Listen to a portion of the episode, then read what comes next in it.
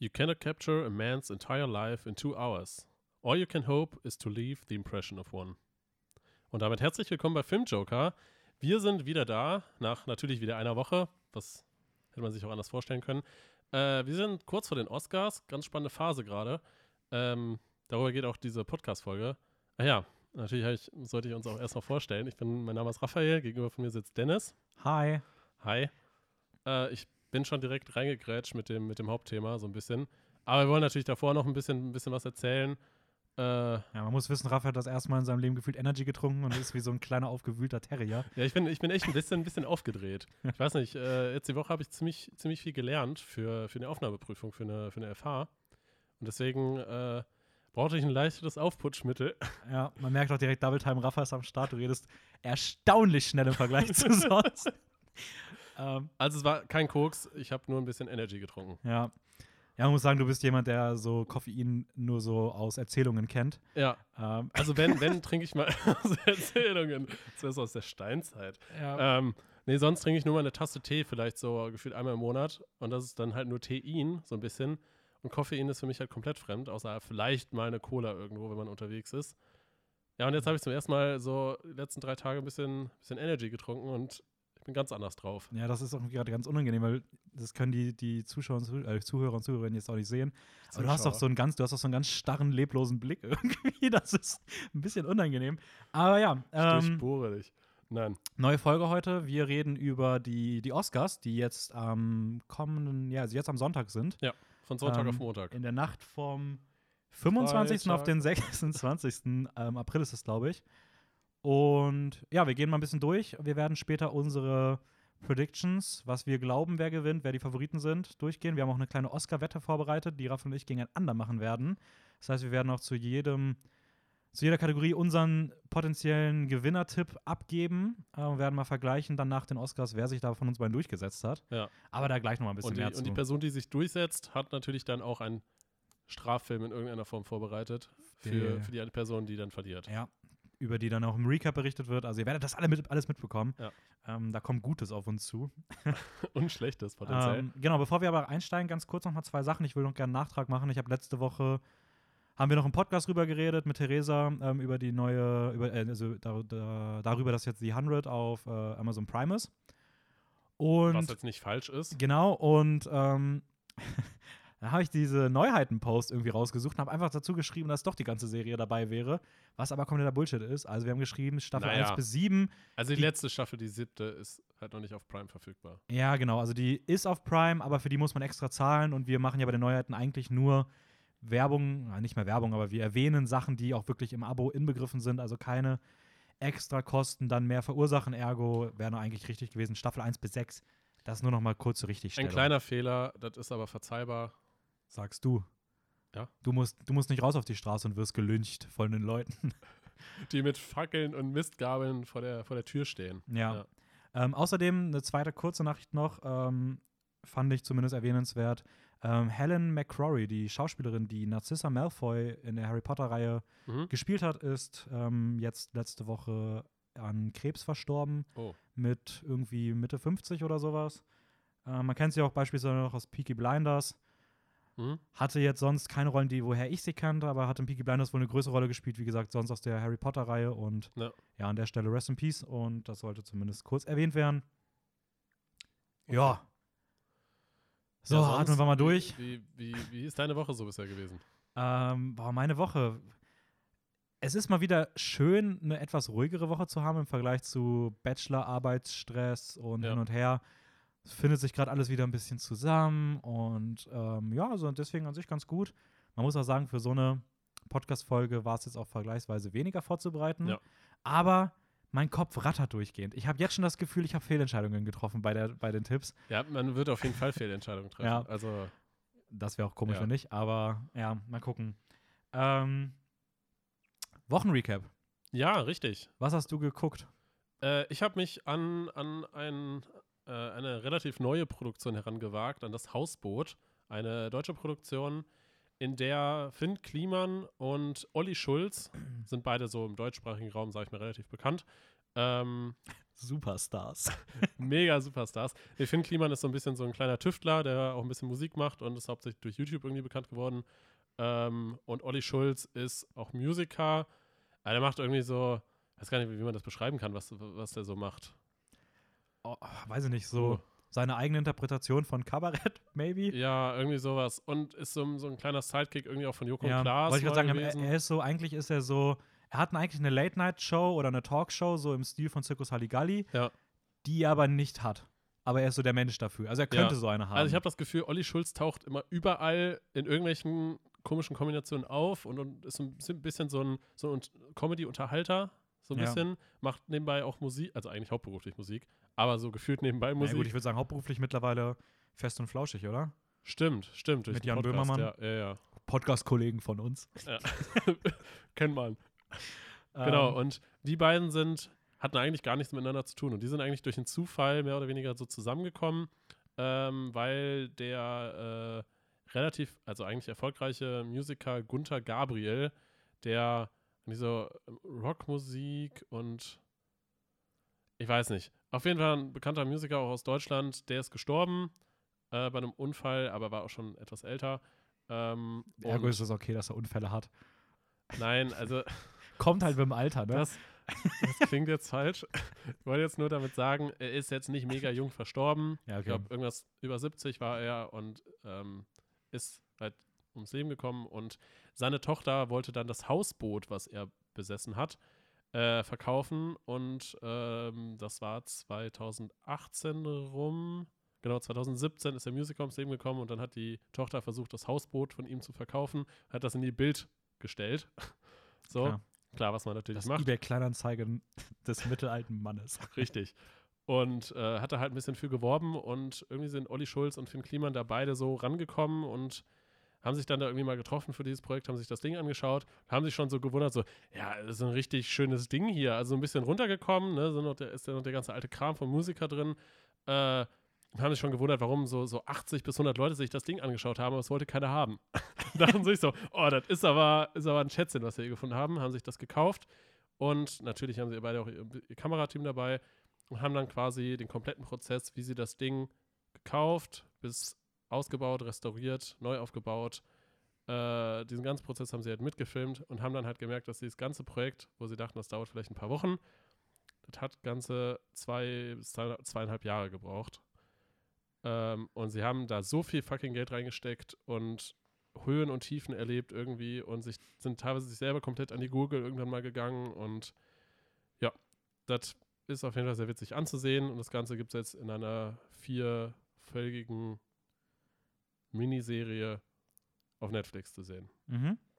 Ich glaube, wir hatten auch danach schon mal drüber gesprochen. Eigentlich wollte ich es nicht gucken, aber dann hast du ein bisschen von erzählt und es klang schon so, dass ich vielleicht da doch mal reinschauen werde. Ja.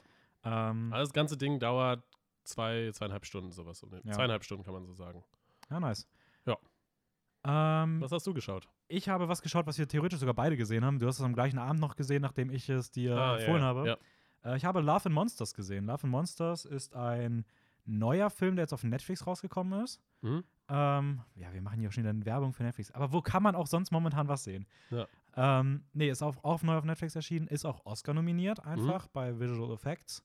Ja. Und ähm, ist so ein bisschen so diese Fantasy-Teenie-Geschichte, die sich so nach großem Franchise anfühlt, wie auch Panem und Maze Runner, aber jetzt halt als Einzelfilm erstmal irgendwo auf Netflix gelandet ist. Der Film war vergleichsweise günstig für das, wie er aussieht. Mhm. Normalerweise sind solche Filme gefühlt immer doppelt so teuer. Ähm, und war auch eigentlich fürs Kino produziert. Gut, dann kam Corona, jetzt haben sie sich halt entschieden, den ins, halt ins, ins Home Cinema, sage ich mal, zu releasen. Ja. Und ähm, es geht um eine postapokalyptische Welt. Die Menschheit hat versucht, Asteroiden abzuschießen und hat dabei die ganze Erdoberfläche mit irgendwelchen Chemikalien übersät. Deswegen sind die Insekten, Reptilien etc. mutiert und sind zu menschenfressenden und Riesenmonstern. Riesenmonstern geworden. geworden, die die Oberfläche beherrschen und die Menschen sind größtenteils ausgestorben, Ja. Also man kann beziehungsweise eigentlich fast so sagen, dass so diese, diese natürliche Selektion sich umgedreht hat.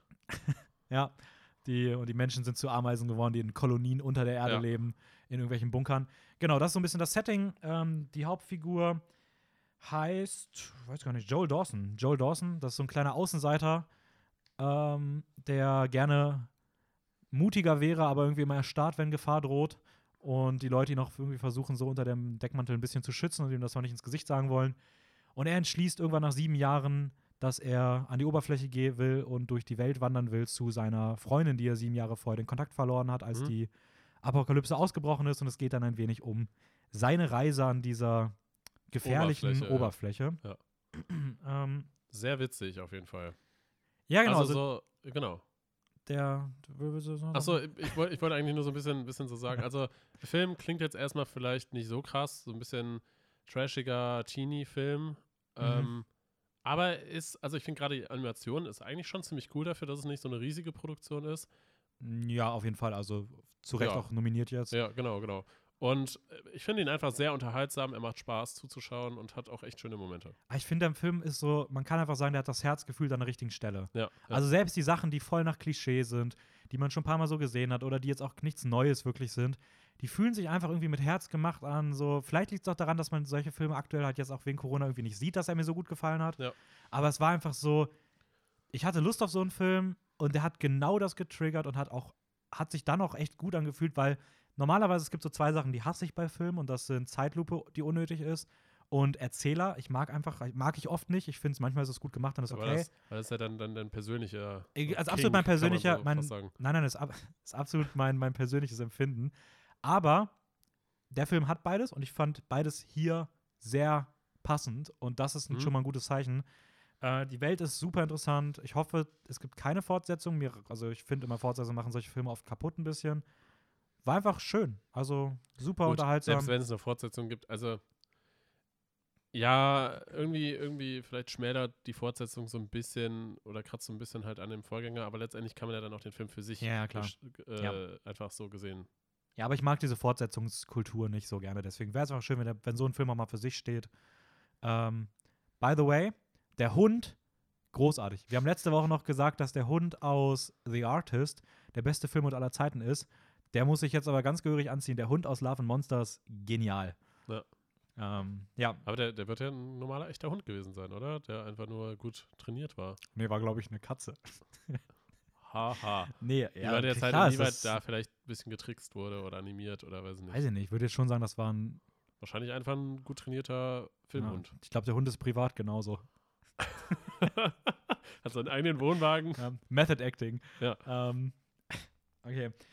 Hauptthema. Oder möchtest du noch irgendwas anmerken? Sonst würde ich sagen, können wir rüberwechseln, damit wir schön Zeit Ähm, haben, über die Oscars zu reden. Ja, also Straffilm nehmen wir ja schon vorher noch mal ein bisschen auf, oder? Ja, oder kannst du das jetzt Also genau, wir können mal kurz berichten. Also, wir haben uns, wir gehen jede Kategorie durch. Wir werden durch äh, wir heben uns die spannenden für ein bisschen später auf. Wir Ja. fangen mit den, ähm, ja, Schon mit den Anfangskategorien, wo wir beide gar keine Ahnung ja, da fangen wir haben. mit an, da gehen wir ein bisschen schneller durch. Ja. Wir sagen zu jedem ein bisschen was, was die Favoriten sind, aber im Endeffekt haben wir beide uns im Vorhinein jeder einen Film oder einen Pick rausgewählt, wo wir sagen, den würden wir für unsere Wette jetzt gegeneinander einreichen. Mhm. Wir vergleichen nächste Woche, wer mehr richtig hat.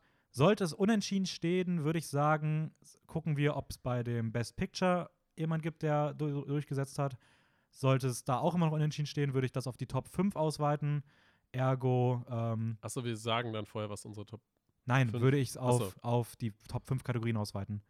Achso, Hauptdarsteller, okay. Hauptdarstellerin. Ja, ja, ja, okay. Ähm, Drehbuch. ja, gut, die beiden Drehbücher und äh, Regie, also eigentlich die Top 6 mit Best Picture. Und wenn das immer noch unentschieden steht, dann haben wir einfach beide verloren und gucken beide die Straffilme, würde ich sagen. Ja, das passt. Ähm, Ich, also gut, ich meinte sowieso schon im Vorhinein, also das hast du jetzt nicht im Podcast gesagt, aber dass du wahrscheinlich den Film nicht mitschauen würdest, den du mir. nee, ich schaue den nicht nochmal. Ja, weil ich habe überlegt, ob ich. Ja, das Ding ist, ich, ich habe mir eigentlich sogar so im, im Rahmen drei Filme hatte ich im Kopf.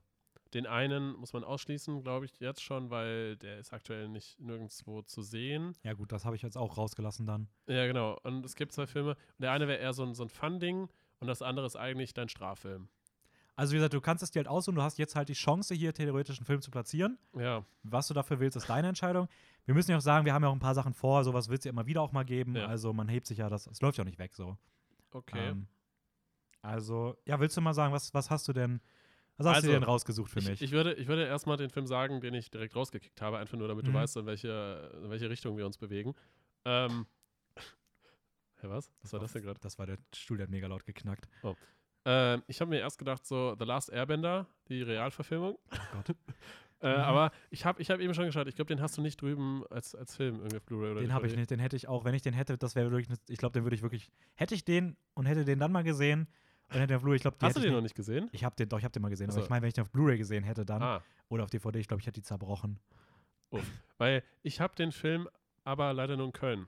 Ach Mann. Und den gibt es aktuell nirgend, also nur für 2,99 Euro oder sowas. Nee, und dafür gebe ich kein Geld aus. Nein, nein, nein. Auch nicht, um dir den Film einfach nur zum Anschauen zu geben. Okay. Äh, deswegen, den, den habe ich mal ausgeklammert. Vielleicht, wenn ich nochmal nach Köln komme oder so, dann bringe ich den einfach mit. Ja, So für die, für die nächsten Straffilme. halt. ja. Ich wollte wollte gerade sagen, den werde ich nicht freiwillig schauen.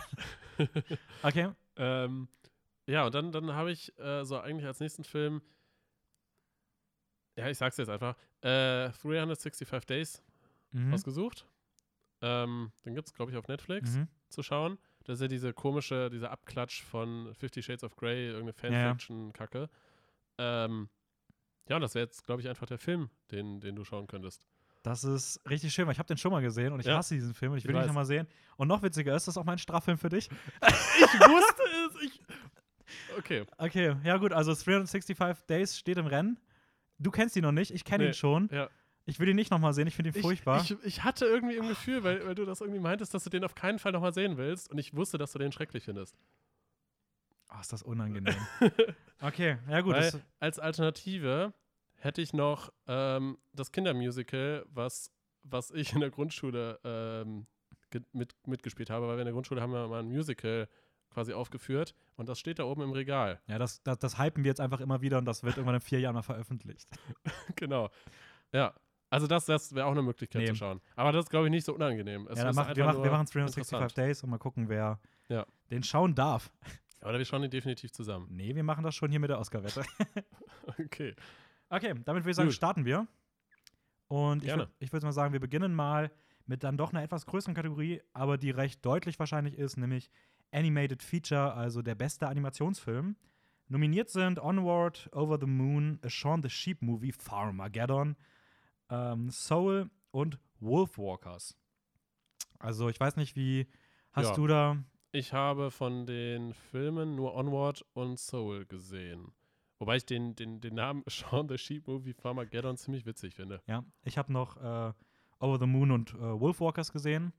Aber Ja. ich glaube, unabhängig davon, dass ich Wolfwalkers für den besten Film halte, ist es wahrscheinlich Soul. für die Oscar-Wette ähm, recht egal, weil ich würde Ach so, das meinst du jetzt. Okay. Ja, was denn sonst? Ich dachte, du wolltest jetzt sagen, was sehr wahrscheinlich ist. Was. Ach so, äh, egal. Du meinst einfach nur, dass, das dein Lieblingsfilm ist, aber es ist relativ egal, was dein Ja, Lieblingsfilm weil, also ich bin ehrlich, ich glaube, das Ding ist ein No-Brainer, dass das. Also ich habe auf Soul getippt. ist. Ich auch. Ähm, die Quoten, alles sagen auch, das wird Soul. Ja. Ich es, ist, es ist halt so der aktuelle Pixar- bzw. Disney-Film. Ja, du kannst bei den Oscars auch nicht gegen Pixar wetten. Ja. Also die, es gibt die für Kategorie jetzt seit, glaube ich, 20 Jahren und in 20 Jahren hat elfmal Pixar gewonnen. Also, das ist Ja. halt, Pixar gewinnt das Ding. Vor allem, vor allem halt auch mit dem, mit dem Hinblick darauf, dass, ich sag mal, wenn Pixar in irgendeiner Form einen Film rausbringt, und sie bringen ja dann meistens einmal im Jahr einen raus, und der Film ist vergleichsweise eher ein guter Pixar-Film gewesen, dann ist die Wahrscheinlichkeit sehr hoch, dass er Ja. gewinnt. Und Soul war, würde ich sagen, überdurch- überdurchschnittlich gut. Ja, wenn es jetzt irgendwie einen großen Gegner gegeben hätte, okay, aber Wolfwalkers hat auch nur ein paar kleine Preise gewonnen, sonst war Soul eh schon komplett dominant und bei den Oscars, das, ja, also, Aber auch von den anderen Filmen, also gut, ich weiß jetzt nicht, wie Over the Moon war und Shaun the Sheep, gar keine Ahnung. Äh, und Onward, den habe ich gesehen und der war cool, aber Ähm. auch nicht mega krass. nein, nein, nein, also Best Picture wäre für Onward auch ein bisschen too much gewesen. Over the Moon war ganz sweet, aber ja, auch nicht Best Picture würdig hier in dem Fall, also Best Animation Ja, Picture. ja, ja. Ähm, ich, wie gesagt, finde Wolfwalkers den besseren Film, aber ähm, Soul ist auch super und das, das ist vollkommen relativ okay. deutlich. Ja. Ja. Shortfilm, animated, animierter Kurzfilm. Ähm, du kennst keinen. Nee. Deswegen die, die Auswahl, die, ja, die Auswahl war ein bisschen schwierig, aber letztendlich war es mir dann ja nicht egal, aber ich habe einfach halt wahrscheinlich den Film genommen, der mit ganz oben stand. Ich weiß gar nicht, ist das immer noch aktuell der erste Platz? If Anything Happens, I Love You? Genau. Ja. Ja. Den hast du genommen? Ja. Den habe ich auch genommen. Ähm, ist auch wahrscheinlich, also ist großartig, habe ich auch gesehen. Ähm, generell Okay. mal falls ihr mal ein bisschen Lust habt, euch ein bisschen filmisch neu ausprobieren und dann nicht für unfassbar viel Zeit verschwenden wollt, schaut einfach immer wieder rein, was so die Jahre über bei den Oscars in den ganzen Kurzfilmkategorien ja. nominiert war. Da sind schon öfter echt mal gute Sachen dabei und auch If Anything Happens, I Love You von Netflix hier ist einer der besten animierten Kurzfilme der letzten Jahre. Ähm, ist generell interessant, weil Kurzfilme gehen oft so im Mainstream richtig krass unter. Also, dass, dass Leute, ja. man muss sich auch auf, sagen wir YouTube oder Netflix oder Disney oder welche Plattform auch immer, wo man sich halt irgendwie aufhält, es gibt relativ viele Kurzfilme, die man aber einfach gar nicht auf dem Schirm hat. Und man muss einmal so ein bisschen in diese Szene reinkommen, sage ich mal, ja. äh, und so ein paar Kurzfilme schauen, damit einem überhaupt auch welche angeschaut Aber das können wir auch mal irgendwann als Folge machen, ähm, ja. dass wir mal so ja. ein bisschen über Einstiegs gute oder interessante, vielseitige Einstiegskurzfilme berichten, die man auch und wo man die auch sehen kann. Machen wir vielleicht mal irgendwann anders separat.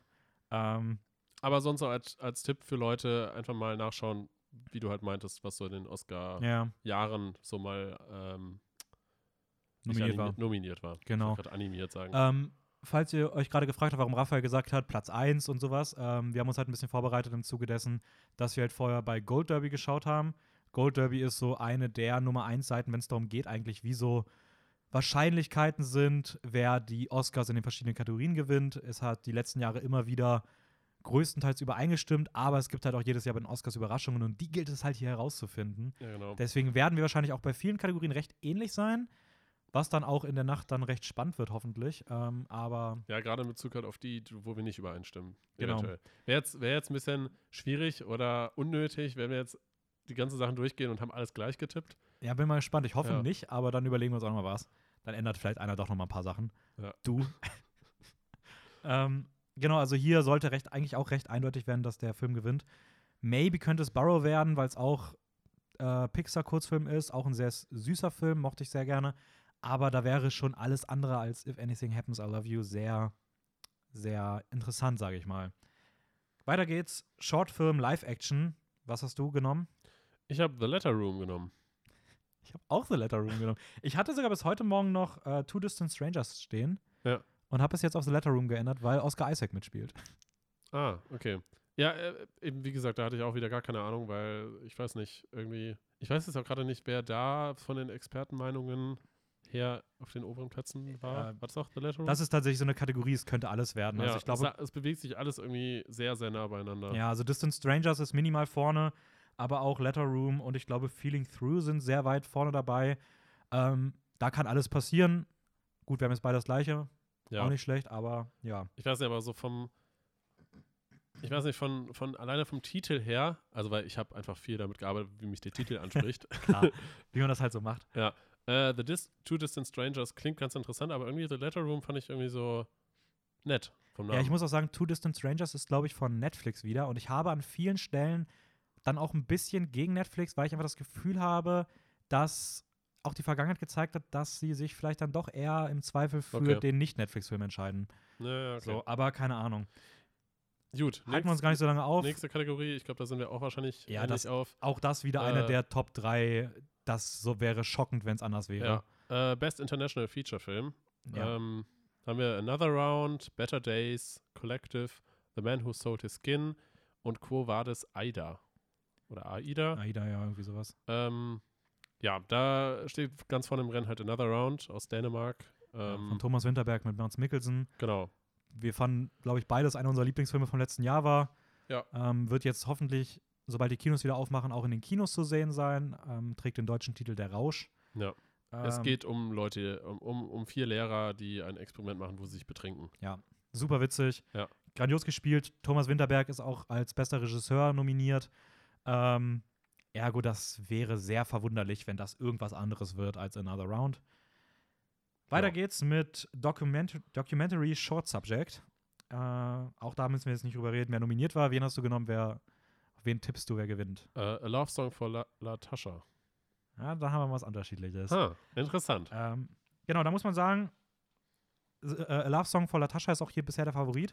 Mhm. So, wenn es danach geht. Was heißt, was heißt, Favorit? Also die, wo die meisten Leute sagen, ja, das ja. wird der also wahrscheinlich werden. auch relativ nah beieinander, oder? Genau, kurz dahinter teilen sich das Rennen ähm, äh, Colette und A Concerto is a Conversation. Und ich habe mich auch für äh, A Concerto is a Conversation entschieden. Okay. Also, ja, mal sehen. Das wird auf jeden Fall dann schon mal eine spannende kleine Kurzfilmkategorie. Ja, ja. Weiter machen wir mit Documentary Feature, also normale Dokumentationsfilme. Mhm. Ähm, da kenne ich zumindest mal einen von. Ähm, für wen hast du dich entschieden? Ich habe mich für äh, My Octopus Teacher entschieden. Habe ich mich auch für entschieden. Ich weiß nicht, aus irgendeinem Grund, dieser Name hat mich einfach angesprochen. Das Witzige ist, ich habe, bevor ich mich so, sag ich mal, auf die Expertenmeinungen und, weiß nicht, ne, also so ein bisschen bei der Website halt geschaut habe, äh, welche da wie vorne stehen und was so die Favoriten sind, habe ich, bin ich nämlich vorher alle Kategorien durchgegangen und habe mich nur so von den Namen so ein bisschen inspirieren lassen, gerade jetzt, wo ich nicht so viel Ahnung habe oder die Sachen, die ich nicht gesehen habe. Und My Octopus Teacher habe ich halt von vornherein, irgendwie hat mich angesprochen und das habe ich halt dann so einfach mal so angeklickt und dann halt nachgeschaut und das war ja dann auch vorne mit dem Rennen. Ja. Das fand ich irgendwie interessant. Also da muss man, ganz kurz, da würde ich gerne ein bisschen was zu sagen, ganz Ja. kurz zu der Kategorie. passt. Also The Mole Agent, würde ich persönlich sagen, hat die geringsten Chancen. Mhm. Alle anderen vier könnte ich mir theoretisch vorstellen. Warum? Weil Collective auch noch an anderer Stelle nominiert ist, was schon mal, schon mal ein gutes Zeichen ist. Ähm, Crip Camp bekommt sehr viel Liebe so von Leuten, die einfach sagen, die Doku ist großartig. Mhm. Time galt ganz lange als der ganz, ganz große Favorit, der es zu schlagen ist. Und mein Octopus Teacher hat jetzt so in den letzten Wochen vollkommen den Hype bekommen. Keine Ahnung wirklich warum. Deswegen glaube ich, dass so deutlich, wie es online steht, ist Time, äh, ist My Octopus Teacher hier nicht vorne. Ich habe trotzdem drauf auch gewettet, Mhm. aber ähm, das wird auf jeden Fall auch eine sehr spannende Kategorie. Ähm, Weißt du, worum es da geht? Bei My Octopus Teacher. Ja. Ja, den habe ich tatsächlich vor kurzem geguckt. Vielleicht Ach mache ich so, da nächste okay. Woche sogar im Recap was zu. Äh, es geht um einen Taucher, der eine weirde Freundschaft zu einem Oktopus entwickelt in seinem Riff. Voll cool. Ähm, ja, ist eine coole Doku. Ist wieder so Netflix-typisch. Sie, es ist an sich, wenn man das Thema ein bisschen runterbricht, auch ein bisschen weird und das tut, äh, da, da, man hat das Gefühl, die sind sich dessen nicht bewusst. Okay. Aber an sich ist es schon cool und gerade die Bilder sind halt echt Mhm. wunderschön. Aber ich weiß nicht, ich finde die Doku an sich nicht würdig, den Hauptpreis zu gewinnen, muss ich ganz ehrlich sagen. Aber Ja. Okay. ich kenne die anderen noch nicht. Vielleicht sind da keine ja, gut, von das, würdig. das ist aber dann natürlich auch schwierig, so, so zu sagen. okay, ja. so das waren jetzt so diese ganzen Kurzfilm-Sachen, wo man sich schwer reindenken kann. Ja. Äh, Und jetzt kommen- kommen eigentlich mehr so die, eher Technischen, oder? Hauptpreise so ein bisschen. ja, wir gehen jetzt, er- genau, erstmal kommen diese ganzen technischen Sachen jetzt. Auch diese kleineren Preise. Ja. Ähm, Aber halt eher mit den auch Filmen, die bekannter Genau, sind, sag ich ja. mal. Genau, da kommen wir als erstes zu äh, Production Design. Genau, also so Setdekoration und wie der Film, ja, wie so das hinter der die Filmwelt aussieht und sowas. Darum Genau, geht es im Production genau. Design. Genau, da haben wir verschiedene, ähm, ähm, irgendwie habe ich immer nur Animationen im Kopf, aber das sind, Nominierungen. Nominierung. Nominierte, ja, ich, ich weiß nicht warum, aber irgendwie, ja, verschiedene fünf, fünf animierte haben wir hier. ja, genau. Nominiert sind äh, The Father, Ma Rainey's Black Bottom, Mank, News of the World und Tenet. ja, sind alles eigentlich sehr coole Filme. Gut, äh, The Father konnten wir noch nicht sehen, beide. Ja, leider nicht. Leider nicht, obwohl der ganz, ganz, ganz groß im Rennen ist bei sehr vielen Kategorien. Den Rest kennen wir. Den Rest haben wir alle, haben wir alle gesehen, wir beide. ähm, ja, mein, mein Favorit tatsächlich, oder ich glaube, dass er eine Chance dazu gewinnen wäre, Mank. Ja, also ich muss sagen, persönlich würde ich wahrscheinlich sogar eher Ma Rainey's Black Bottom wollen. Aber ich habe auch auf Mank getippt, weil ich glaube, dass Mank einen Oscar bekommen wird an diesem Abend. Ja. Und das ist für mich der einzige, der in Frage gekommen ist. Von zehn Nominierungen dann mit einem nach Hause gehen. Ich kann mir trotzdem aber auch vorstellen, dass hier vielleicht sogar eine kleine Überraschung passieren könnte. Aber ich glaube, Ist halt die Frage, wenn Mank hier den Oscar bekommt, ob Mank noch woanders einen Oscar bekommt. glaube ich nicht. Glaubst du Also nicht? ich glaube, Mank kann froh sein, wenn er hier den Oscar kriegt. Okay. Ähm, maybe noch bei was anderem, aber ich glaube eigentlich, dass das die einzige realistische Chance ist. Hab deswegen auf Menk getippt, Ja. aber würde mich auch nicht wundern, wenn Menk an diesem Abend leer ausgeht und dem dann hier demnach nicht bekommt. Aber Ja, ja, mal sehen. Weiter geht's mit Kostümdesign. Wer ist nominiert? Nominiert sind äh, Emma, Ma Rainey's Black Bottom, wieder Mank, Mulan und Pinocchio. Mhm. Da sind zwei Namen dabei, die sonst nirgendwo auftauchen, glaube ich. Das sind Mulan und Pinocchio. nee, doch, die tauchen beide noch woanders auf. Echt? Ja, Mulan noch bei Kamera, ich glaube sogar eventuell noch bei visuelle Effekte, bin mir gerade nicht sicher. Pinocchio bei, oh ja, ja, stimmt, bei stimmt. Make-up, glaube ich, noch. Also, ähm, Ja, gut. Ja, ja. Gut. Aber halt eher. Emma eher, taucht, glaube ich, nirgends woanders mehr auf. Oder? Doch, auch bei Make-up. Ja, nee, kann Ja, ich, ja, den kann gut. ich dir leider nicht geben, den Punkt. Schade. äh, ja, wen, wen, wer ist dein Favorit? Also hier fand ich es wieder, also hier fand ich es auch schwer. Ich bin hier auch mit dem, meiner Meinung nach, Safe Call mal Rainey's Black Bottom gegangen. Hm? Ähm, auch hier Mank gar nicht so weit weg. Man darf halt bei, so, bei der Kategorie gefühlt nie gegen den ähm, Historienfilm wetten. Also ich könnte mir auch Emma vorstellen. Solche Filme haben oft schon gewonnen. Mhm. Ich habe mich auch für Emma entschieden. Nice, das finde ich schön. Das ist doch ein zweiter Unterschied. Ja. Also, ja. Also ich sag mal Ernest Back Bottom, du sagst Emma. Ja. Ich habe mir aufgeschrieben, erneut Mank und Ma Rainey, die anführenden Filme, maybe noch Emma. ja, ja. Ja, cool. Ja, bin ich, bin ich mal gespannt, was da passiert. Make-up and Hairstyling. Mhm. Äh, nominiert Emma Hillbilly Elegy, eigentlich nur für das Make-up von äh, der Figur von Glenn Close, weil der Rest ist da einfach nichts Besonderes. Marainis Black Bottom, Mank und Pinocchio. Ich habe auch das Gefühl bei, bei Marainis Black Bottom eigentlich auch nur, weil Viola Davis so ein krasses Make-up hat, oder? Boah, nee, ich finde auch so die anderen so, das sieht schon, so die Haare und so, das hat schon diesen ah, ja, ja, Flair, Hair, so. Hairstyling, ja, okay. Ja. Ich habe jetzt gerade eher an Make-up gedacht, ja, aber da Ja. äh, stimmt das. Aber da ist natürlich auch Viola Davis, sieht halt in dem Film genial aus. Ja, Ich habe mich wieder für Marainis Black Bottom entschieden. same. Ähm, ich glaube, da wird kein Weg dran vorbeiführen. Das ist vom, die anderen, also Mank ist in schwarz-weiß, das, das sticht Eben. einfach nicht Ja, raus. Ja, ja. Pinocchio wird keine Chance haben. Hillbilly Elegy wäre komisch, weil der Film wird gehatet. Emma könnte sein, aber ich war, äh, keine Ahnung, ich habe ihn ja nicht gesehen, deswegen kann ich es gar nicht einschätzen. Also Emma bei anderen Sachen, bei, wie gesagt, bei Kostüm kann ich es mir vorstellen, Ja. aber ich finde, das ist auch hier nicht besonders. Okay, okay. Das sollte recht deutlich an My Rainey gehen. Gut. Gehen wir rüber zu den musikalischen Kategorien. Mhm. Beginnen wir mit dem Original Score, also so ein bisschen der Soundtrack, der immer im Hintergrund läuft. Ähm, magst du mal sagen, wer da nominiert ist und was dein, dein, dein Tipp ist? Genau, nominiert sind äh, The Five Bloods, Mank, Minari, News of the World und Soul. Fun Fact: Ja. ähm, Man spricht den Film anscheinend äh, Minari aus. Minari. Ja. Okay. Habe ich Gut irgendwo mal gehört. Ähm, ja, da habe ich mich für Soul entschieden. Ja, ich bin mir- same. Ich glaube, ich glaub, der, der ist auch gerade eigentlich so Favorit in dem Rennen, oder? Also man muss sagen, lange Zeit hat man so überlegt, okay, Soul oder Mank sind so die beiden Hauptfavoriten. Ja. Da wäre es weird, auf Mank zu gehen, weil, wenn man sich mal anguckt, wer die gemacht hat, dann hat bei Mank die Musik ist von Trent Reznor und Atticus Ross. Ja. Und bei Soul ist die Musik von Trent Reznor, Atticus Ross und John Baptiste. Und wenn du, Lol, na, wenn du einfach noch einer Person mehr den Oscar geben kannst, dann ist das immer das, was auch beliebter ist. Stimmt, da ist es ja dann schon fast egal, wer. Ja, Ja. ist halt nur für den, für den Film irgendwie interessant, aber Also ich persönlich muss sagen, ganz Krass. vielleicht noch Minari. Minari wird jetzt auch mehrfach schon gelobt für seinen großartigen Soundtrack. Sollte Minari hier die Überraschung gelingen, dann würde ich sagen, dann habe ich mich an ein paar anderen Stellen vertan, weil Ja. dann glaube ich, wird Minari auch bei Der Minari ein oder anderen Kategorie-. Ja, wahrscheinlich. ja, sich noch durchsetzen können. Aber ich bin auch mit Soul gegangen.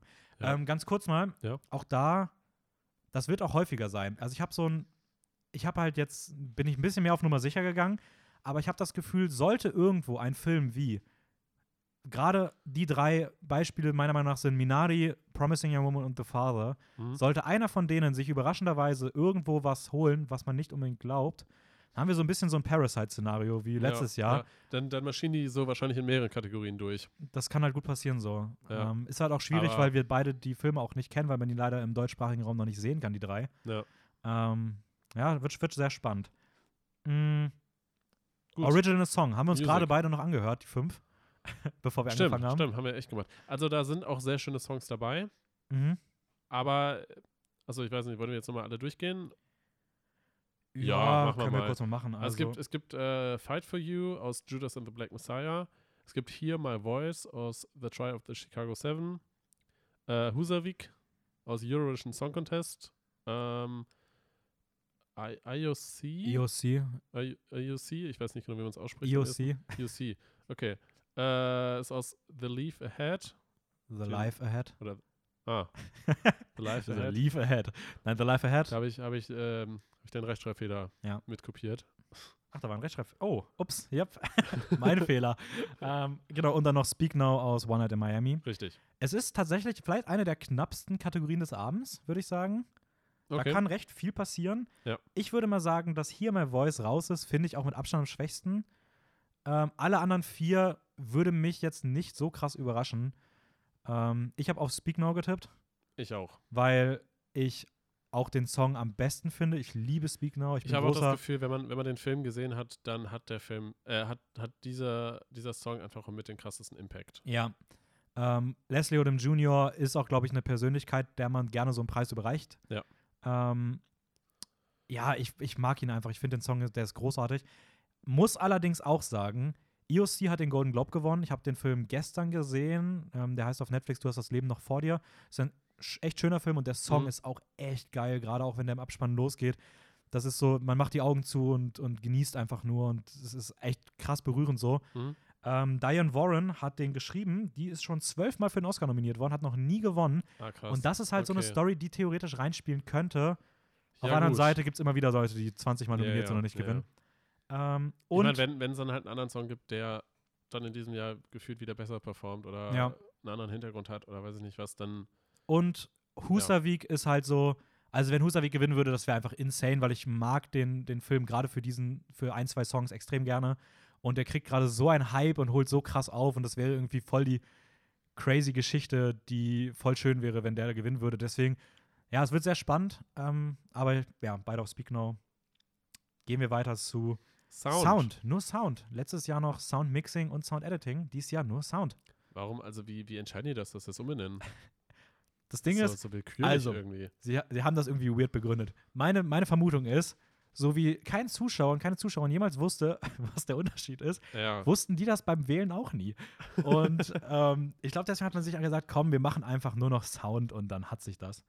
Ähm, ja. Ja, letztendlich ist es ja auch irgendwie wurscht. Also, ja, es wird wahrscheinlich einen technischen Unterschied geben in irgendeiner Form bei, bei Soundmixing oder Sounddesign oder weiß nicht was. Ähm, aber letztendlich äh, ist ja das Gleiche, was man hört. Also, ja. Ist ja dann egal, welchen technischen Unterschied ja, es da gibt. Also hier hatten wir eigentlich die ganze Award-Season ein Kopf-an-Kopf-Rennen zwischen äh, Sound of Metal und Tenet. Dann ist Tenet nicht für die Oscars nominiert worden und das Ding ist gefühlt durch. Ja. Ja, Sound of Metal habe ich auch ge genommen. Also ja, ich auch. Also, der, der, also wer, wer Sound of Metal noch nicht gesehen hat, einfach mal anschauen, ist Film, auf Amazon Prime. Ich meine, der Film an sich ist ja komplett auf Sound ausgelegt. Ja, also die, ganze Story und, und soundtechnisch ist es halt echt krass, was sie da gemacht haben. Es ist soundtechnisch der visionärste und beste Film der letzten 20 Jahre. Ja. Ähm, deswegen, es wäre wär wirklich eine Schande, wenn Sound of Metal diesen Preis nicht bekommen würde. Ja. Visual Effects. Das ist ein ganz spannendes Ding. Ich bin richtig lange, hm. habe ich geschwankt zwischen Tenet und Midnight Sky. Okay. Ähm, ich tippe mal, dass wir beide gleich gewählt haben. Ja, jetzt ganz neu dabei ist ja auch äh, Love and Monsters. Der ist ja auch erst seit kurzem auf Netflix. Ja, gut, aber ich glaube, in Amerika war der tatsächlich schon seit Ende 2020 so, in irgendeiner Form, okay, ja. Okay. Aber für wen, für wen hast du dich entschieden? Für Tenet. Ja, bin ich auch. Ich habe ich hab, heute Morgen habe ich es noch geändert. Ich war auf Midnight Sky. Okay. Ähm, weil man darf gefühlt bei den Oscars nie gegen den Space Movie wetten.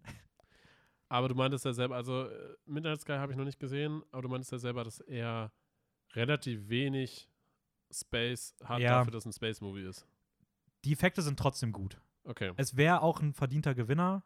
Mhm. Ich glaube trotzdem, dass du musst Tenet in irgendeiner Form einen Preis geben, weil der Film war schon gut und ja. gerade die visuellen Effekte handgemacht. Sie, sie sind nicht so aufdringlich, sie betten sich sehr natürlich in die Story ein. Und das ist schon auch beliebt bei den Oscars. Aber wie gesagt, nie das Space Movie ausschließen. Vielleicht wird es Midnight Sky, aber ich habe ja. auch auf Tenet getippt.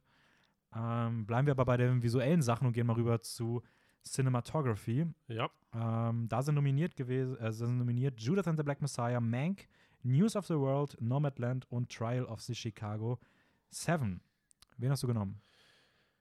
Ja, äh, das ist tatsächlich mit einer der Kategorien, wo ich, wo ich mir ein bisschen unsicher bin.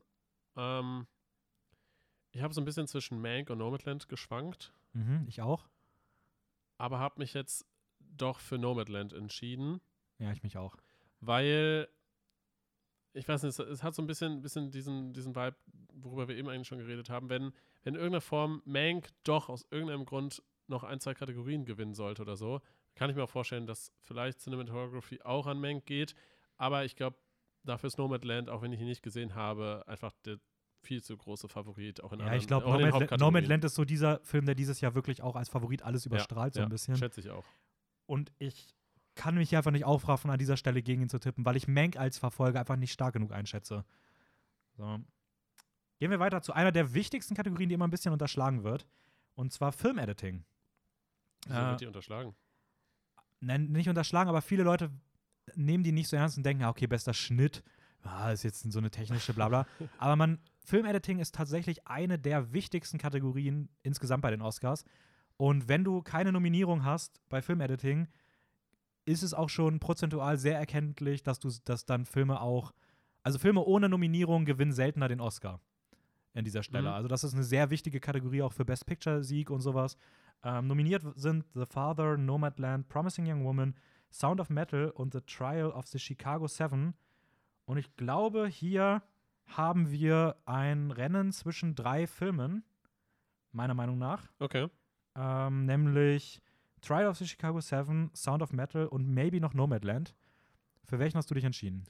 Ich habe mich, weil, ich weiß nicht, der Film ist halt auch bei sehr, äh, echt viel, vielen Kategorien nominiert und ich weiß nicht, ich glaube, einen sollte er schon gewinnen. Ich habe mich für Trial of Chicago 7 entschieden. Ich habe mich aus dem gleichen Grund auch für Trial of the Chicago Seven Was? entschieden. Also, Sound of Metal ist aus irgendeinem Grund hier Mit Favorit, oder? mit Favorit. Ich muss gestehen, ich weiß nicht, warum ich finde das Editing tatsächlich nicht so krass. Fand ich jetzt auch nicht so überraschend. Also, ähm, ich meine, es, es spielt vielleicht ein bisschen, bisschen mit rein, dass, dass halt das, äh, äh, sorry, sorry gerade für den Hänger. Ich bin gerade ein bisschen verrutscht. Dass Sound of Metal auch in, in Sound halt Ja. mit Favorit ist und dass das vielleicht mit reinspielt, äh, auch in, ins Filmediting. Aber letztendlich geht es doch eigentlich nur um den Schnitt, oder? Eigentlich schon. Und da ist so, Chicago ist halt mit diesem schnellen, rhythmischen Schnitt irgendwie so dieser typische Oscar-Gewinner eigentlich. Ja. Auch mit diesen ständigen Hin- und Herblenden irgendwie und das, das hat dieses Gerichtsverfahren. Also ich glaube, ich glaube, Trial of Chicago 7 hat definitiv eine Chance, das, das Ding nach Hause zu holen. Ja. So. Sound of Metal liegt trotzdem bei den Expertenstimmen momentan vorne. Okay. Was man nicht vergessen darf, ist Nomadland als auch Option, Ja, weil wenn du, wenn sie wirklich full auf Nomadland Ja, gehen, ja, ja. hättest du hier die Chance, Chloe Zhao vier Oscars an diesem Abend zu geben, Ja. weil sie auch das Editing für Nomadland gemacht hat. Ähm, das wäre halt einfach komplett insane. Aber ich würde auch mal sagen, ich kann mir nicht vorstellen, dass Trial Chicago, also Trial ohne einen, einen Oscar nach Hause geht. Und das ist hier die beste Chance. So, und damit kommen wir jetzt langsam zu den großen Kategorien. Und jetzt wird es auch an ein paar Hm. Stellen immer, immer spannender, ähm, beziehungsweise immer relevanter.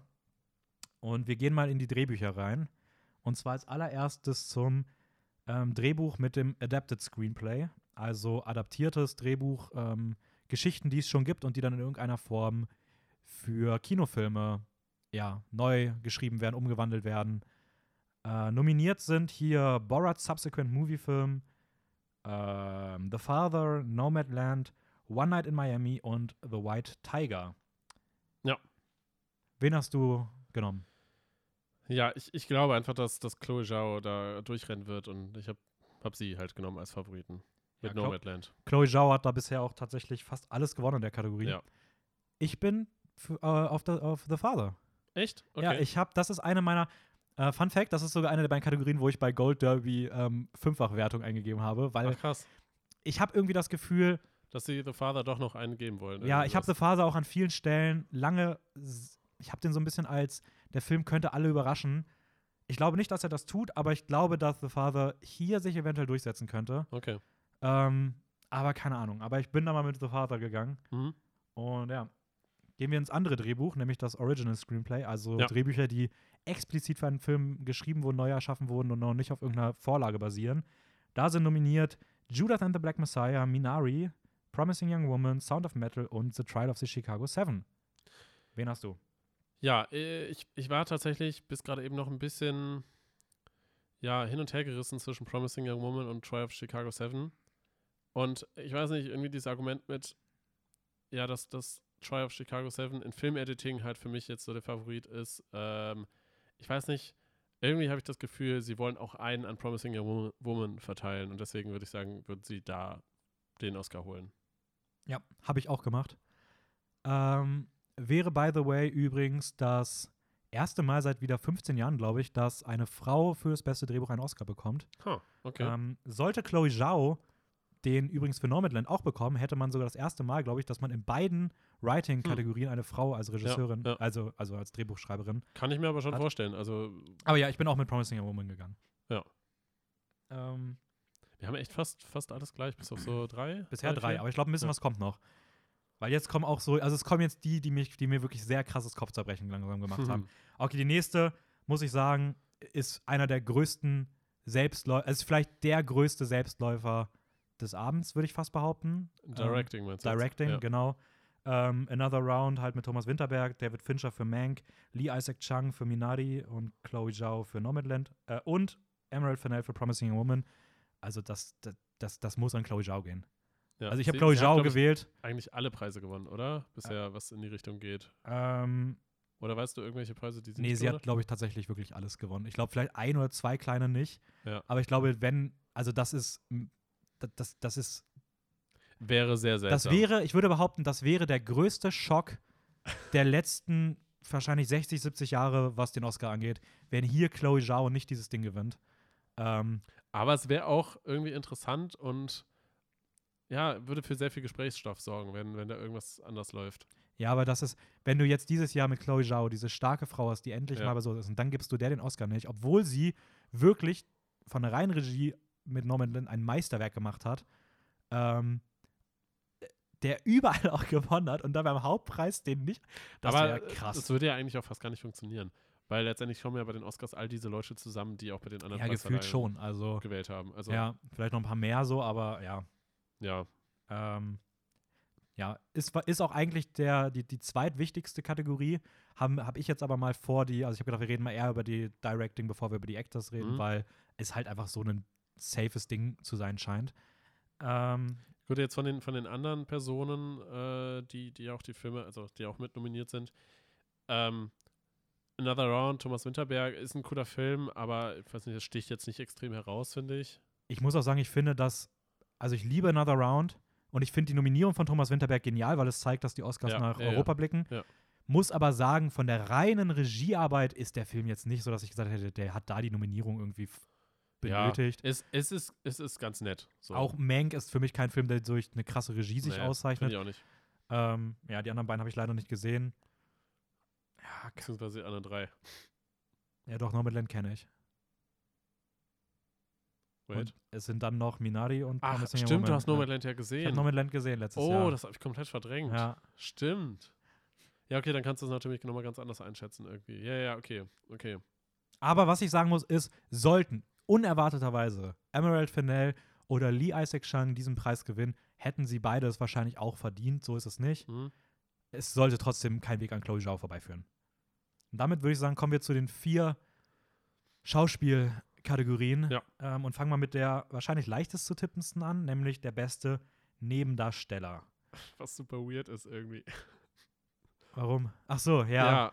ähm, weil, weil irgendwie Judas and the Black Messiah irgendwie mit dieser Nominierung gefühlt keinen Hauptcharakter mehr hat. Nee, genau. Nämlich aus Judas and the Black Messiah sind Daniel Kaluuya und Lakeith Stanfield einfach mal nominiert. Und jetzt hat einfach dieser Film nur noch Nebendarsteller und keinen Hauptdarsteller und Das auch keine Hauptdarstellerin. Das ist ganz, ganz seltsam. Also man weiß irgendwie nicht, woher das jetzt kommt. Ähm, ja, aber äh, nominiert sind Sasha, Bar- äh, Sacha Baron Cohen aus Try of, of Chicago 7, äh, Daniel Kaluuya aus Judas and the Black Messiah, Leslie Odom Jr. aus One Night in Miami, äh, Paul Racky oder Ray, Paul Racy. Racy aus Sound of Metal Wäre ein richtig guter Name für einen Rennfahrer. äh, und Lakeith Stanfield aus, auch aus Judas and the Black Messiah. Und die beiden Personen, eigentlich, eigentlich müsste ja einer von denen der Hauptdarsteller sein, oder? Eigentlich schon, ja. Also klar, es gibt noch weitere Darsteller und Darstellerinnen, aber die beiden sind schon im Film auch die präsentesten. Und eigentlich wäre halt Lakeith Stanfield der Hauptdarsteller. Jetzt hat man ihn aber hier irgendwie die Nebendarsteller-Kategorie gepackt. Der ist auch nominiert worden. Ganz weird, das ganze Setting, aber ja. Ähm, wen hast du getippt? Ja, Daniel Kaluuya. Also, auch weil er eigentlich mit als, als wirklich Hauptfavorit nach vorne Er hat, auch, er hat auch eigentlich alles gewonnen, also er hat sich gefühlt auch jeden Preis irgendwie geholt. Ähm, was man allerdings sagen muss, ist, es gab auch fast bei keiner Nominierung das Problem, dass du zwei Leute aus Judas hast.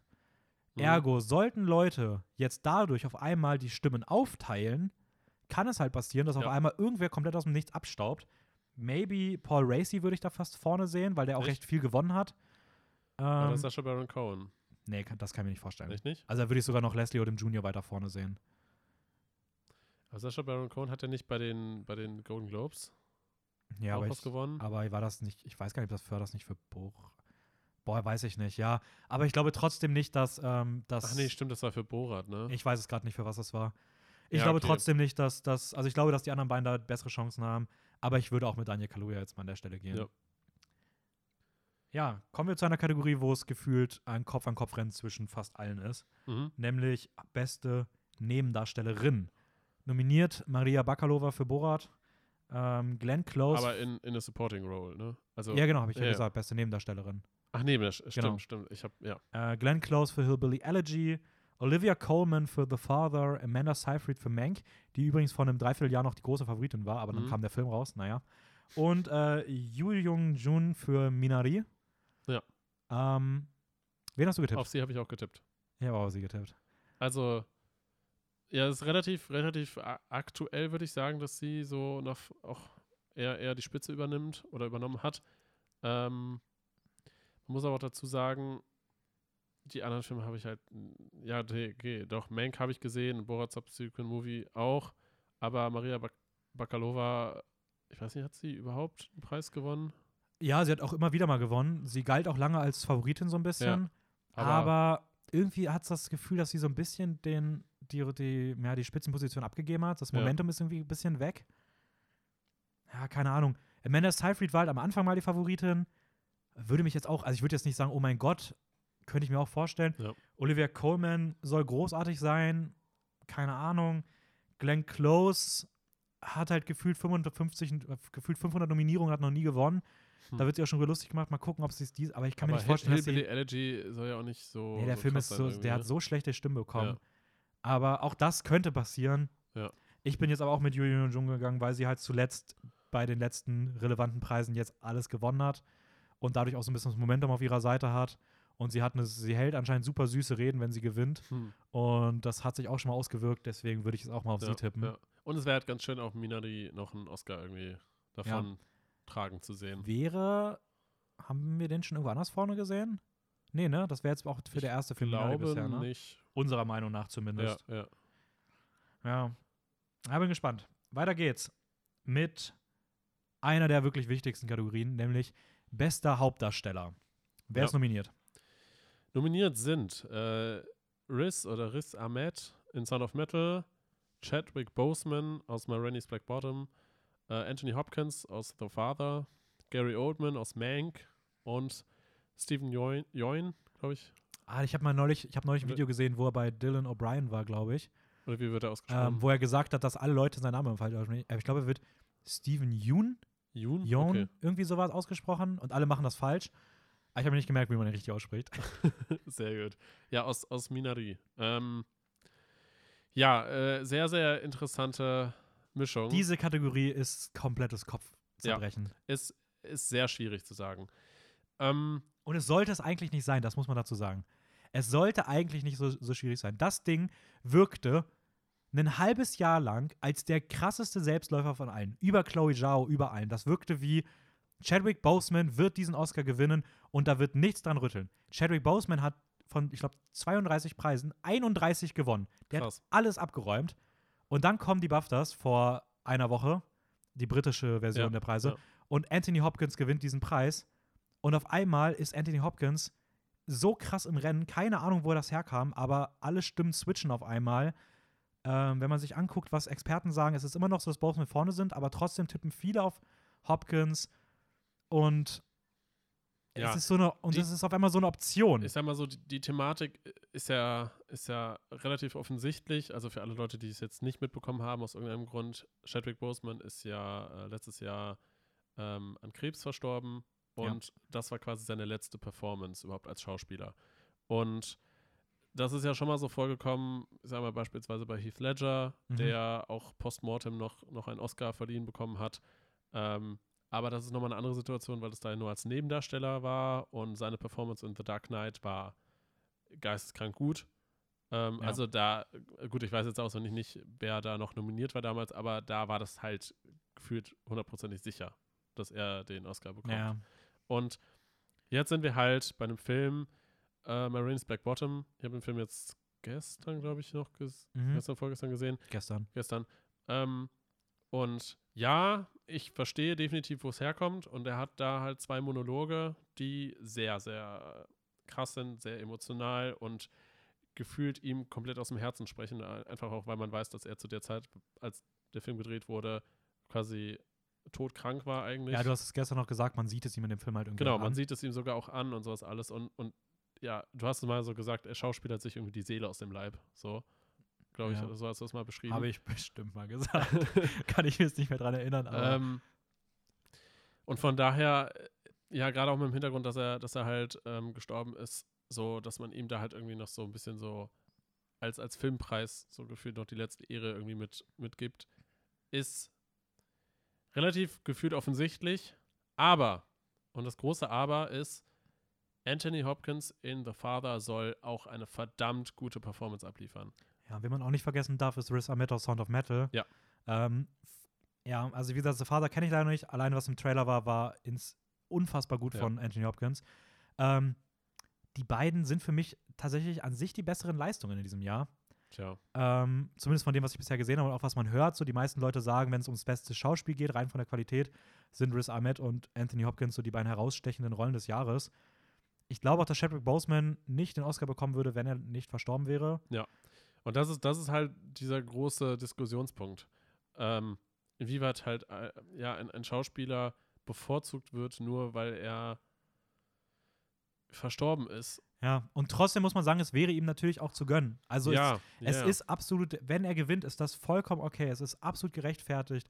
Ähm, da- darum, da, das ist gar nicht der Punkt, aber es ist einfach ganz, ganz, ganz schwer gerade einzuschätzen, weil Ja. man auch irgendwie nicht weiß, wie tippen die Oscars. Ich habe ganz, ganz lange hier, vielleicht mal zu neuen Tipps zu kommen, ich hatte ganz lange auf Anthony Hopkins getippt, Hm. bin jetzt aber doch auch zurück auf Chadwick gegangen.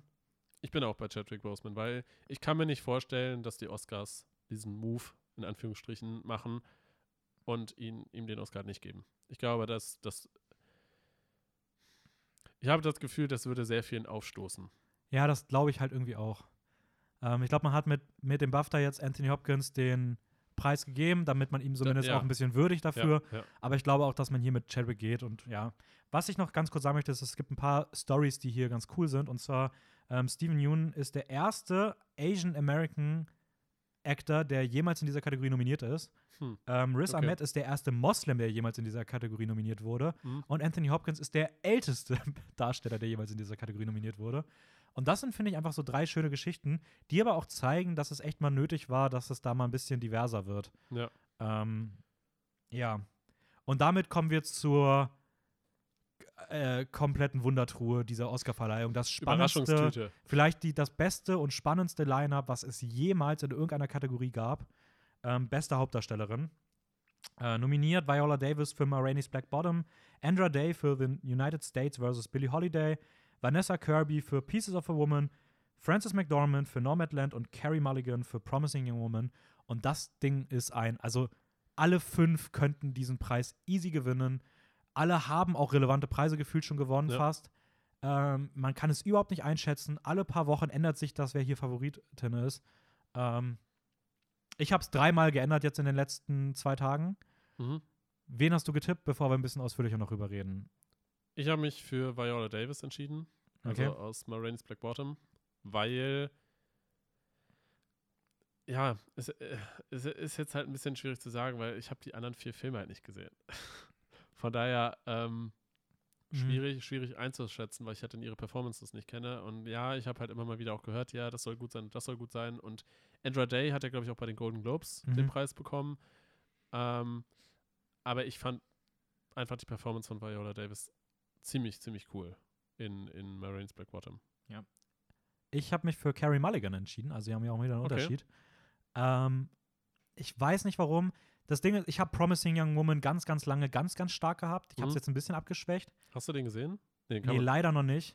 Aber Ja. ich will ihn unbedingt sehen. Ähm, keine Ahnung, ich, ich, ich kann es gar nicht genau begründen. Ich habe auch leider Promising Young Woman und ähm, The United States vs. Billie Holiday nicht sehen können.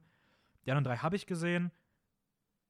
Ich, ich weiß es nicht. Es ist einfach, ich habe es auch zwischendurch auf Viola Davis geändert gehabt. Ich hatte es auf Frances McDormand am Anstand stehen. Jetzt bin ich zu Carrie Mulligan. Hier habe ich es jetzt gelassen. Ähm, warum ist es so ein knappes Rennen? Da würde ich gerne ein paar Sachen zu sagen. Wenn man Okay. mal, also wir fangen mal an. Carrie Mulligan. Carrie Mulligan hat den wichtigen Preis bei den Critics' Choice gewonnen und hat insgesamt auch die bisher meisten Awards gewonnen. Okay. Allerdings, was spricht gegen sie? Sie hat bei den BAFTAs nicht mal eine Nominierung bekommen. Mhm. So, dann gehen wir weiter zu Viola Davis. Vi- Viola Davis hat auch keine BAFTA-Nominierung bekommen, was auch eigentlich ein sehr schlechtes Zeichen ist. Hat jetzt aber zuletzt bei den SAGs gewonnen. SAGs sind die Screen Actors Guild, also die, ähm, die, die Vereinigung, die wirklich sich auf Schauspiel konzentriert. Okay. Ähm, und sie ist bei den Oscars jetzt die meist nominierte dunkelhäutige Darstellerin. Auch das wieder so eine Geschichte, wo man sagt, kann halt sein, dass sie ihr das, also sowas spielt da bestimmt auch mit rein. Sie ist ein Oscar-Liebling. Ähm, Wäre auch voll okay. Dann hast du da Frances McDormand.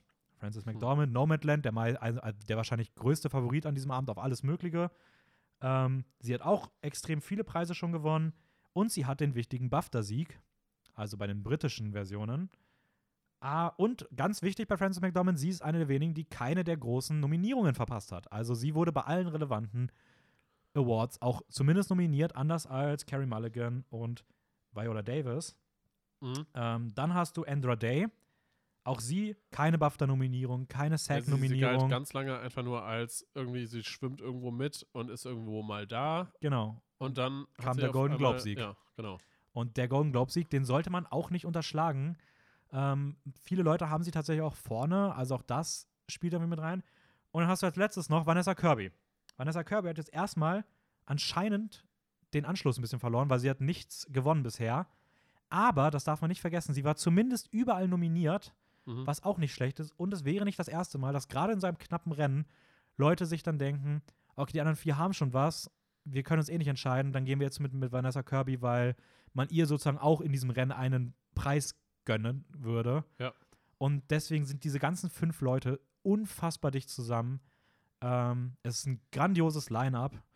Ähm, einfach schön zu sehen, dass diese Kategorie auch im Vorfeld jetzt als vielleicht das Highlight der diesjährigen Oscars gilt. Ähm, ja, bin da, bin da sehr gespannt. Und ich finde es cool, dass wir was Unterschiedliches haben. Ja. ja. Äh, das, wird, das wird sehr, sehr spannend. Am Ende gewinnt einfach irgendwer anderes. Und es wäre irgendwie witzig, dass, dass, wenn genau in den Kategorien, wo wir unterschiedlich sind, was komplett anderes dann irgendwie dran kommt. Also, dass wir beide nicht ja, Das habe ich gar nicht bedacht, aber ja, das kann natürlich auch passieren. Also ja nicht so, dass einer von uns beiden unbedingt gewinnt. So, ne? so und jetzt kommt die Hauptkategorie. Best Picture. Ähm, acht Nominierte, glaube ich. Ja. Wer ist nominiert? Nominiert sind The Father, hatten wir jetzt auch schon ein paar Mal, Judas and the Black Messiah, Mank, Minari, Nomadland, Promising Young Woman, Sound of Metal und The Tribe, The Chicago Seven. Alle Filme sind mehrmals schon nominiert in anderen Kategorien gewesen, beziehungsweise Schauspieler oder halt durch, durch andere einfach Kategorien, in denen sie irgendwie hervorstechen. Es sind alles, soweit man halt irgendwie weiß oder soweit ich sie auch gesehen habe, echt gute Filme. Und Mank. Und Mank. ja, Mank. Mank ist bei mir tatsächlich. Ich war, ja, ich, so, ich verstehe den Hintergrund, warum er bei so vielen nominiert ist, aber für mich ist der Film echt Meh. richtig öde gewesen. Ja, ich mag ihn auch nicht sonderlich gerne. Also er ist technisch halt krass gemacht und sowas, aber mehr auch nicht. Also ich ja, finde, er hätte das alles nicht gebraucht. Irgendwie dümpeln da die ganzen die Dialoge nur so vor sich hin und und ja, es gibt dann diese eine coole Szene, wo wo äh, beim Dinner. Beim Dinner, genau. Ein großartiger ähm, Monolog von Gary Oldman. genau, wo, wo er halt echt einen coolen Monolog hat und am Ende sich ein wenig auslässt. Was man ganz kurz zu der Kategorie noch sagen muss, ist, ja es ist krass, dass Maraine's Black Bottom nicht nominiert ist, gerade wenn man auch be äh, betrachtet, bei wie vielen Kategorien der Film Favorit ist. Oh, stimmt. Ähm, wenn gerade deine Tipps auch eintreten sollten, würde er beide Hauptdarsteller, Darstellerinnenpreise gewinnen huh. und würde trotz, ist trotzdem hier nicht mal nominiert. Das gab es schon ein paar Mal, aber es ist trotzdem echt außergewöhnlich. Stimmt, und ich persönlich finde es eine absolute Frechheit, dass One Night in Miami nicht nominiert ist, weil ich den für einen großartigen oh, ja, Film halte. Ja, ja, ja, ähm, aber ja, gut, das ist halt leider so, muss man mit leben. Sonst ist das ein tolles Line-up, ähm, ist, ein, ist eine schöne Auswahl. Ich habe mich komplett schwer getan. Okay. Ähm, Wieso? Nomadland ist der riesige Favorit. Ja. Nomadland ist der Film, den man hier schlagen muss. Ich persönlich mag Nomadland. Ich finde ihn großartig. Nomadland hat jeden Preis verdient, den er bekommt. Nomadland hat nahezu alles gewonnen bisher hat sogar Preise gewonnen, wo man gesagt hat, okay, den wird Nomadland nicht gewinnen, es wird trotzdem für den Oscar reichen. Beispielsweise den Golden Globe, wo man gesagt hat, das ja. wird safe on Trial gehen. Ähm, Nomadland hat gewonnen. Nomadland hat sich immer bisher bei sowas durchgesetzt. Und trotzdem habe ich das Problem, dass sich Nomadland für mich weder filmisch noch, wenn ich, meine, wenn ich mir überlege, wie dieser Abend verlaufen wird, sehe ich das Szenario, wo Nomadland diesen Preis gewinnt, einfach irgendwie nicht, weil sich der Film nicht nach einem Oscar-Gewinner anfühlt. Und das finde ich ganz, ganz, ganz schwierig. Das Problem ist, im Vergleich zu den letzten Jahren, wo es immer wieder dann auch hieß, okay, wenn es der nicht wird, könnte es der werden, gibt es dieses Jahr gefühlt keinen wirklichen Runner-up, also keinen Film, der, wo man sagt, der könnte Ja. Nomadland schlagen. Und das war ganz, ganz schwierig für mich. Ich habe halt ganz lange Promising Young Woman jetzt drauf getippt, aber irgendwie sehe ich das Szenario auch nicht, weil ich auch nicht weiß, wo ich. Ich hätte allen anderen Preisen irgendwo, äh, allen anderen Filmen irgendwo anders noch überraschend Preise geben müssen, damit halt irgendwie so eine Grundlage da ist, weil sonst gewinnen sie einfach komplett aus dem Nichts gefühlt den Oscar. Und das konnte ich halt irgendwie weder bei Promising Young Woman noch bei Minari noch bei The Father machen. Und das sind meiner Meinung nach die einzigen drei, die in Frage kommen, Nomadland zu schlagen. Auch wenn Experten und so weiter sagen, Trial of the Chicago Seven ist auf Platz zwei, finde ich komplett lächerlich. Der hat keine relevanten Preise mehr gewonnen. Aaron Sorkin ist nicht mal für beste Regie nominiert. Das zeigt, dass Mhm. die Oscars diesen Film nicht so mögen, wie man denkt. Ja. Und ich kann mir nicht, ich, also ich, Trial ist für mich auf Platz 5, ähm, aber wirklich weit abgeschlagen. Die anderen drei, keine Ahnung. Ich bin trotzdem jetzt mit Nomadland gegangen, weil ich mich einfach nicht festlegen konnte. Ist bei mir auch. Also ich habe Nomadland genommen, weil erst einmal, ich habe zu wenig Ahnung grundsätzlich, um, um da jetzt zu sagen, also den kompletten Überblick zu haben. Und er ist der Favorit auch in den anderen geführt Hauptkategorien. Und ja, Ja, es wäre Ja. mir einfach auch zu viel wär Gamble. seltsam. es wäre mir zu viel Risiko, auf was anderes zu tippen, dafür, dass ich einfach gar keine Ahnung habe, auf was ich tippen würde. Ja, Also so Minari, Promising Young Woman, The Father, könnte ich mir alle drei vorstellen. Da müssten sie aber andere Preise bekommen. Ich wüsste aber nicht, auf welchen von den drei ich mich festlege. Und dann müsst ihr auch noch überlegen, welche anderen Preise ich denen gebe. Und das ist mir einfach zu viel Risiko. Deswegen lasse ich erstmal so. Ja, keine Ahnung. Ich habe bei Gold Derby auch getippt. Vielleicht werde ich da meinen Preis, meinen, meinen Tipp nochmal von Nomadland wegnehmen. Aber das mache ich dann, wenn in einer emotionalen Entscheidung fünf. Minuten bevor es losgeht. Und dann bereust du es hinterher. dann bereue ich es hinterher. Obwohl, letztlich habe ich es bei Parasite auch gemacht. Auch da bin ich eine Okay. Stunde vorher auf Parasite Aber umgeschwenkt. ich, ich würde jetzt mal kurz reingrätschen und behaupten, dass das letztes Jahr Parasite eine, Ja, es war ein anderes Szenario. das war ein ganz anderes Szenario. ich kannte und den der Film, alle lieben den Film. Ja, ja. Und der Film war halt mit Abstand, also war halt richtig im Hype, so. Gut, Ja. Nomadland ist jetzt halt auch im Hype, so. Also, Ja, es wird auf jeden Fall spannend, weil das Ding ist, es wirkt vieles so klar dieses Jahr. Also es gab selten Oscars, die so klar wirkten. Aber es gibt immer bei den Oscars Überraschungen außerhalb der Kategorien, die eh als umstritten Ja. oder umkämpft gelten eher. Bin mal gespannt, was da dieses Jahr die großen Überraschungen sein werden. Ähm, wird auf jeden Fall eine interessante Verleihung. ja, wir, wir werden es dann auf jeden Fall in der Nacht von Sonntag auf Montag erfahren. Yes. Und ja, wir werden ja auch immer mal wieder Updates halt irgendwie machen und wir müssen uns dann nochmal ein bisschen was überlegen, was, was genau wir, wie wir das irgendwie mitteilen. Genau, also solltet ihr auch kein Leben haben und von Sonntag auf Montag gefühlt bis 5 Uhr morgens durchmachen. Die Verleihung wird in Pro äh, auf Pro7 im deutschsprachigen, also in Deutschland oder auf, im ORF hier in Österreich übertragen. Startet, glaube ich, so um 0.30 Uhr mit so ein bisschen Vorberichterstattung. Da sieht man dann auch die ganzen Ja. Songs, die nominiert sind. Und dann geht die richtige Veranstaltung geht um 2 Uhr los. Schön. Findet, glaube ich, an nachts. Findet, glaube ich, an zwei Orten statt. Die Nominierten sind alle vor Ort mit einer Begleitperson, mehr nicht. Es sind natürlich jetzt der ganze Corona-Kram, Quatsch, spielt da natürlich mit rein. Deswegen ist das, sind die Oscars im Gegensatz halt zum letzten Jahr Sehr eigen. sehr eigen, sehr anders, wie gefühlt halt alle anderen Veranstaltungen auch. Ja. Aber bin mal gespannt, wie es wird. Ähm, genau, schaut da gerne dann rein, wenn ihr Lust habt. Falls euch das an sich zu öde ist, dann könnt ihr das gerne auch mit uns zusammen ein bisschen gucken. Kommt einfach immer wieder mal bei Instagram vorbei. Wir werden uns vielleicht öfter mal in der Nacht mit Ja. kurzen Statements, kurzen Videos melden. Schaut sonst am nächsten Morgen mal rein. Dann kriegt ihr vielleicht eine, ein kleines Gefühl, was so die Nacht über passiert ist, wenn ihr dann bei uns in der Story seht, was wir so nachts über gepostet haben. Ja. Und wie durch wir am Ende sind. Wir wissen ja selber noch nicht genau, was wir da machen, aber wir haben auf jeden Fall vor, auch jetzt übers Wochenende und dann gerade halt von Sonntag auf Montag auch da gut präsent zu sein. Ähm, hoffen, dass ihr da ein bisschen Spaß dabei habt. Und dann ist Ja. das Thema Oscars erstmal wieder gut. Nee, nächste Woche dann halt noch, werden wir nochmal einen Rückblick machen. Da werden wir Ja, euch ja, noch mal ja. berichten im Podcast. werden, wir, werden wir schauen, wie viel wir richtig haben, wie viel wir falsch haben und wer dann letztendlich den, den Straffilm schauen muss. Genau, und danach habt ihr gefühlt ein Jahr erstmal Ruhe wieder. Ja. Ja. Ähm, ja, das war's. Ja, ist ein bisschen kürzer die Folge diesmal. Es muss aber mal okay. Ja, aber ich sag mal, ne, Thema ist jetzt halt auch nicht, nicht so ein Thema, wo man so rumschwafeln kann, komplett drumherum. Ist halt relativ klar, wir, wir sagen, was wir denken und Ja. das war es dann auch.